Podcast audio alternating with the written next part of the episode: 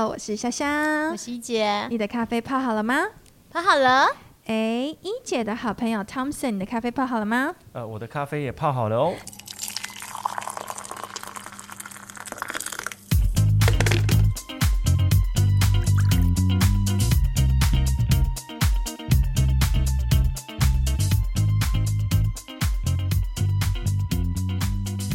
太好了，欢迎回来，一姐虾妹之一姐跟她的好朋友们来到顶。那在开始之前，也要再次感谢 First Stories、Series Capital 可使空间作为我们最强大的后盾。有没有发现呢？今天的录影是没有虾妹的，因为虾妹之后只会露声，之后这一季所有的内容跟录剧都会一姐跟她的好朋友们为主。所以如果对一姐非常关注，想要知道一姐的好朋友们是谁，一定还是要继续锁定一姐虾妹之一姐和她的好朋友们来到底。刚刚刚其实已经有露声，跟上一集已经有露声了哈。那这一集呢，一姐的好朋友到底是谁？我们先请一姐快速的讲一下她跟她的好朋友们的渊源是什么。呃，今天来的呃好好朋友是呃我的学弟，呃上一集也已经跟他呃 say say 过 hello，是我那个附中的学弟，是他附中的学弟，刚好刚好也是我淡江店，虽然现在叫资工，也是我淡江资工，而且刚好是同一班的学弟。不过呢，这个学弟非常的混，虽然在大学的时候没有听过我本人的名号，所以我更惊讶，后来会碰到。然后呢，现在还在搞什么台湾电动智能自行车协会，所以今天是来的是我的学弟，台湾电动智能自行车协会的秘书长 Thompson。那个这个协会的成立，当然 Thompson 也讲过很多，他的功不可没，right？那你要不要来跟我们讲一下，就是说，嗯嗯，今天这个协会呃是在干嘛？那讲一讲今天的主题，智慧出行是做什么呢？OK，很高兴一姐，然后也很高兴虾妹，也很高兴呃在这里可以跟各位听众好、在空中相遇。台湾电动智能自行车协会呢，主要就是希望在这个轻型的交通出行工具上面做一个推广。就是我们也知道，就是说，呃，近年来这所谓的 micro mobility 的这样的一个哦这个观念的兴起，所以呢，这个出行的交通工具。像 e bike 啊、e scooter 啊，哦，或者是 e motorcycle，在全世界是越来越受到瞩目。那我们也看到最近 GoGoRo 去到美国这个纳斯达克也上市了。那所以说，我想轻型的交通工具在全世界都未来越来越 booming 的一个呃交通工具。那我本人呢，其实也是从 IT 的产业，哦这样的一个背景，然对啊，后介绍一下，介绍一下你吧，你的 background 啊。我说一下，就是我其实一直以来都是一个采购以及供应链的这样一个背景。嗯哦，，从最早从飞利浦到华硕，然后后来出来创业，做一些 display 相关的 business，后来又到了 Dell，那也曾经在 Lion 所谓 smart manufacturing 的，好、这样一个负责窗口，然后对，然后现在呢来到了 A Data，那我们其实对的，对的，对的啊！也因为公司这边呃，目前针对这个所谓 EV 呃电动呃交通工具这样的一个着重跟呃投入，所以我们也呃成立了这样的一个电动智能自行车协会。嗯哼那我们也希望来推动 Mobility as a Service 这样的一个未来的一个趋势。我知道 mobility as a service，actually 我听过这个概念，是从我的 brother in law。讲到我这个 brother in law 啊，就是 brother in law 是我的老公的哥哥，这个非常优秀，Stanford、Harvard，然后还在 Nokia 当 VP、Senior VP，还有在 Samsung 当 Senior VP，还有到一家什么杭州的那个呃做 AI 叭叭叭的那个，现在呢在香港地铁成立一个叫做新创事业部门的总经理。他两年前就来跟我讲一半，我 actually are looking for mobility as a service 的一些新创。什么叫 mobility as a service？就是说，哎，只要在我在移动的行进过程之间，任何一个新创，例如说，嗯，就是说，例如说，哎，在这个地方，之前像有一家公司叫 Unity 嘛，就啊，他可以在这个地方来做这个东西，或者在别的东西，就像有一家叫那 Kenny 那家公司叫什么什么 Mobi，就是我在呃在出行的过程之中，你要告诉我随时 feed 我任何的 information 这种东西，就是他们在找他们他们在呃他们在 looking for 这个合作的 target 这样，所以我对这个东西特别特别的有感触，因为基本上来讲，因为本人是念 telecommunication 跟 computer science，right？是你是我 computer science 的学弟吗？你确定吗？你是吗？呃我怎么从来没见过你哈？呃，应该应该渐渐好像不太像是，可是又好像是这样。真的，因为我常我已经重修很多课，我怎么从来没有见过你这个脸呢？这样你是常翘课吗？哈，对我翘的更多课，重修更多课。啊，对不起，话说还有点离题了，就是说对我们来讲，就是说，嗯，基本上所有的东西在现在这个呃，在我们要节能减碳的过程之中，其实你怎么有效的运用，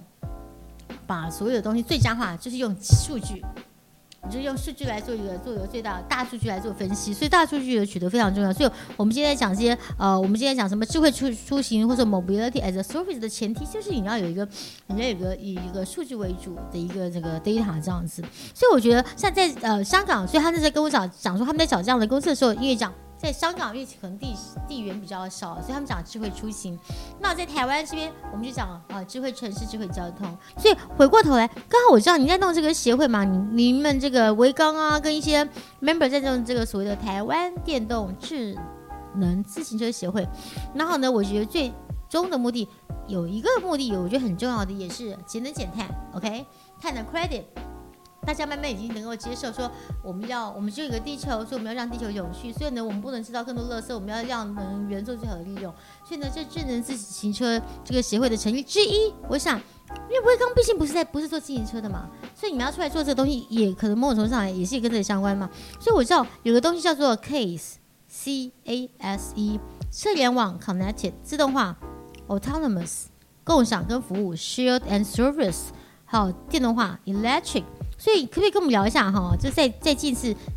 就是上次已经聊过一些了。那你可不可以再跟我们讲一下，说这个核心到底是什么？C A S E 的核心是什么？Elon Musk 讲过一些东西，那 Tesla 讲过一些东西，甚至像我的好朋友在 M I H 红海有没有当 C T O？哎，他们因为我的同朋友是出自他是从软体出来的，他从 Apple 的这个软体的这种 core 这种核心这种出来，然后所以他们对这个东西来讲，就大家台湾也是，因为台湾的过去产业基本上来讲是以硬体为主，他们现在慢慢能够 recognize 到，哎，软体也很重要，因为软体就是我们的脑袋，再加上一些数据什么东西的加起来，所以你要不要跟我们讲一下，你们为什么这个呃这个这个协会啊，从这个 case 这边来讲，你们有什么想法或或是或是呃已经做到什么样的东西，或怎么样在做整合啊，做什么自动化的，我们好不好聊一下这个地方？哈，学弟。OK，呃，如一姐刚刚所说明的哈，呃，智慧交通这个趋势，其实呃，我们所谓的 CASE 的部分，嗯那呃 C 的部分其实其实就是所谓的车联网。那这个车联网其实就是呃它的实现其实就在于说呃把车型这个所谓的轨迹，好、以及呃车子与车子之间的一个距离，好、这样的不管是呃这个连接或者是后台的管理，甚至出行的 carbon credit 就是所谓碳哦足迹的部分。，carbon credit，OK，、对，然后都把它做一个记录。那也只有让呃这个车子可以跟呃所谓的后台管理做一个连接，嗯那才能达到一个车联网的效果，也才有办法去记录所谓的 carbon credit 或者是出行的轨迹。那另外还有一个所谓的自动化 autonomous，其实这个部分其实在很多的呃出行上，其实现在呃在呃不管今天是各大城市，或者甚至是台北的街头，其实我们都可以看到，就是说在夜间呃半夜的时候，其实信义区也有所谓的所谓的自驾的这个公车的服务。那这个部分其已经开放给民众了吗？呃还是试行的而已吧？对，在试行，其实不只是不只是台北的街头，其实在呃几个城市，其实在台湾都有在试行试运行。那哦，这个部分其实呃，它主要还是在希望说，未来的出行交通在固定的路线上，未来可能也不需要有一个驾驶。那呃，只要呃我们想要呃出行到哪里，啊，或者甚至我们可以在我们的手机上去了解哪一班的公车在什么时间会哎到哪一个站。那个在坐公车，哎，对好好用哦。到对，什么地方，它到什么地方，怎么我们都嗯嗯，所谓的这样的一个交通网络，以及所谓的呃自动化以及智慧化，其实可以让我们可以在主要的一个交通工具上采取这样的一个哦自驾以及公共。对公共的一个运输系统。接着我们在末端的时候，last mile 我们用所谓的 micro mobility，譬如说是 e bike，好或者 e-scooter，来达到说可以很便利的到达我的一个目目的地。那这样的一个目的，那最最后一个观念就是所谓的共享，还有服务的部分哈，嗯当然还有所谓电动化的部分。那我简单说明一下这个所谓的 sharing 跟 service 的部分哈，就是说也只有交通工具的共享，才可以达到所谓的轻出行之外，也可以把我的出行交通工具的投资减到哦这个成本减降低之外，呃这样的一个能源消耗达到最佳化。其实主要也是希望交通工具是拿来服务人类，然后是拿来服务出行。所以说呼应到最后的一个电动化。嗯那电动化的用意在哪里呢？就是说这些所有一切，嗯都必须要有一个电动化，哦，一个电控的一个基础，再作为整个系统的营运的主主轴。好、那这样子出行交通工具电动化、智能化，然后自动化，那我可以才接着可以做到共享，做到服务，甚至做到联网，是这样子的一个哦架构。像听起来就是以我目前来讲，在五 G 的这个呃基础之下，其实都比较可以做得到。因为五 G 就是呃速度够快啊，然后资料够多，然后也比较够效率。不过我就认为在六 G 的时代是更多。像哎，讲到这个顺便呃广告一下，宣告一下，本人三月一号要去 MWC Barcelona，我就会讲的 future mobility，当然是 on behalf on behalf of the TMY 菜讲 millimeter wave。可是我们认为在六 G 的情况，在六 G 就是以能源减少，就是怎么样用这什么东西是 smart 的情况之下，我觉得是。现现在大家知道能源有限嘛，所以我们要把能源做最好的利用，那可是又达到一些 intelligence 啊，达到 smart 的一个目的。好，话说回来，你这样讲，我就慢慢的讲，感觉到，哎，这不就是你们这个协会的最终目呃宗旨吗？上举例来讲，我一个好朋友在 M I H 当 CTO，威廉卫，本来是我之前上一个系列的一个一姐给你看世界啊，本来是他是我邀请的第一个来宾。为什么？因为我这个朋友蛮好玩的，这个他是他是软体出身，软体出身，当时候是他在 UMA UMass Amherst 毕业之后，他呃进入一家公司叫做 Next，老板叫做 Steve Jobs。后来 Steve Jobs 那时候刚好 Steve Jobs 被 Apple 踢出来，那后来被邀请回去嘛，所以他们整个 team 就跟着回去 Apple，、所以他们这群人根本就是呃 Apple 的软体一个核心之一。嗯，所以呢，我想 M H 现在终于这个呃 从做代工，这个郭先生就是把这个刘阳伟先生现在从做硬体，真的是比较能够 appreciate 这个软体的价值。嗯，所以他就进去了，当这个 M H 的 CTO。我说，哎呀，但是你知道，车子又是另外一个很特殊的产业。车子的这个车子这个产业，基本上讲，因为跟安全，第一个跟安全非常相关，第二个，他们过去来讲有他们自己本身这个产业的一些非常独门，或者是他们自己的本身的那个 pride 啊骄傲。所以今天能够找一个软体出身进去，快做这个事情，我也非常惊讶。但画出来所有的一切，我想可能都跟智能有关，就跟 smart everything，就是做整个 management 用 software 来控制整个东西来讲，我觉得是有有些关系的。所以我觉得某种程度上来讲，跟你这 EV 还有跟你这 last mile，还有跟这个 mobility as a service 来讲，我认为其实都是呃息息相关这样子。所以接着你刚才讲的这种 last mile，不然像我们之前呃我在中金河的时候，我们去台中看一家公司，它就是做电动摩托车的，为什么？嗯因为他们说他们他们那时候的客户是一些邮局，不只是中华呃中华呃台湾的邮局，嗯还有一些其他国家的邮局，嗯那还有一些像一些物流，物流的 last mile，还有物流的 last mile 除了哦车子之外，很多时候到有些地方偏向地域，你就是要用电动摩托车，而且要 smart。嗯，嗯哦，搞半天发现 last mile 原来这么重要，mobility 的 service 到最后就是对我们的 ESG 了，嗯。对地球永续了，对所有的的智能啊、电动啊，其实都有关系这样。所以话说回来，那你刚才讲的这种 mobility as a service，就是满足所谓的 first mile 或是 last mile 的这种需求，嗯又是环保又轻量又便捷，那到最后就可以达到我们节能减碳，好的一个的一个目的，是这样子吗？对不对？是的，而且你知道吗？是的，嗯，哎，这个是应该是你讲，你说台湾，哎，台湾只有两千，哎，本来说两千三百万，现在是两千一百万人口而已。你知道台湾有多少的那个登记的机车数量吗？超过一千四百万辆，很恐怖。大概就平均每两个人就有一个机车。你知道这登记的车，你知道两千，我所谓的台湾的两千一百万人口里面有八百万是未成年的哦。嗯，那你看现在呢，登记的机车就已经一千四百万辆，OK？那汽车目前多少？八点二个 million，八八百二十万辆哦，所以密度相当大，机车密度相当大，所以你这个你们这个协会要做的事情其实非常的非常的重要。有一家公司叫做洪家腾，它利用车联网技术，就在机车还没有抵达定位之前，就告诉大家目前路况和他的资讯。那还有 GoGoRo，这是我以前 HTC 的这个同事，长官级的同事，叫做 Horace Look。G o o 就属于用电动机车嘛，right？某种程度上跟电动机车有点类似，但是不完全类似。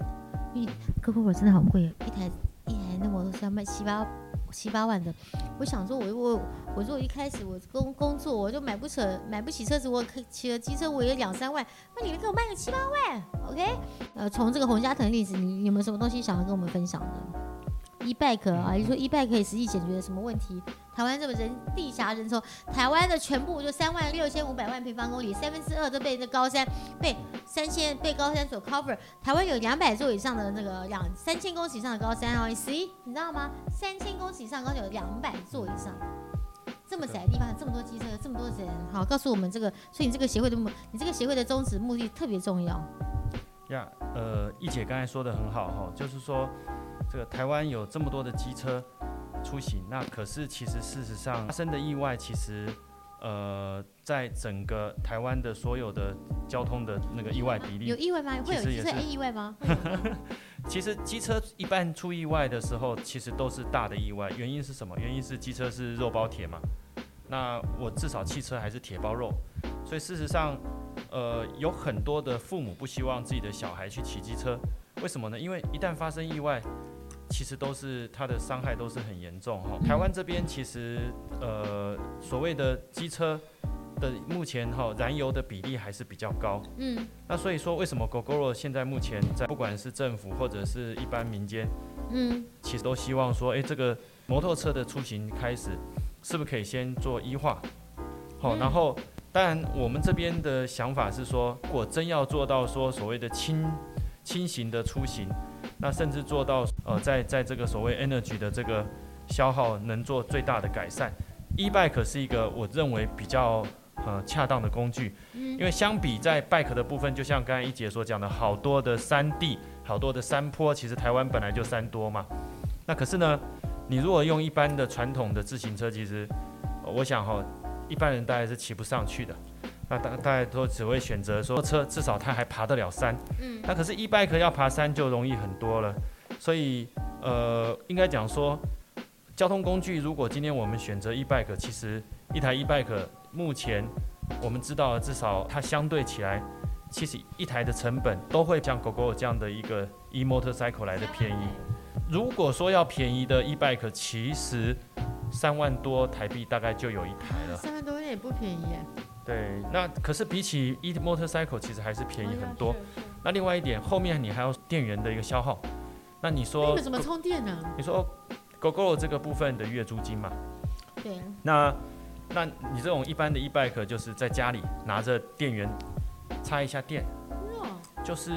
你大概充一充一个晚上，电霸什么的。对，不用也你不用不用说特别特别去搞一个什么充电桩啊，啊搞在地下室啊，或者搞在你的大楼的旁边啊。其实这个东西它其实在整个 infrastructure 方面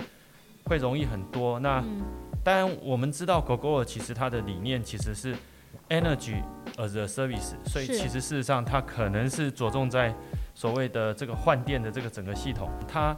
的着重点并不在轻型交通工具的这个呃平台上，那嗯，所所以我们协会还是以 micro mobility 这样的一个概念哦做一个出发，那也是希望在台湾这样的一个小岛，然后各种不同的地形地貌，我们希望可以有一个最轻型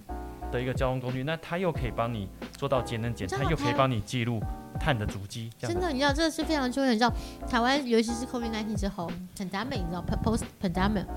台湾基本上来讲，很多老外，他们都发现台湾是非常适合人居住的地方。那其中有我，那其中有一部分就是他们很喜欢，就是台东啊，去哪边啊，凯丁啊，骑摩托车或骑自行车是一个非常大的享受。所以你知道，你如果有的是 e bike。尤其我刚才讲，台湾是一个三万六千五百平方万公里的一个小岛，这的小岛有三分之二被高山 cover，有两百多座，两两百座以上的那个三千公尺的高山，表示什么？表示我们台湾是地形啊，是非常的这样起起伏伏，就像菲律宾一样，像菲律宾一样，它也是很多那个上上下下这样子。所以很多时候不是每个人都可以做 mountain biking，所以有这个 e bike 基本上来讲，我觉得哎，认为我觉得这是一个非常好的一个。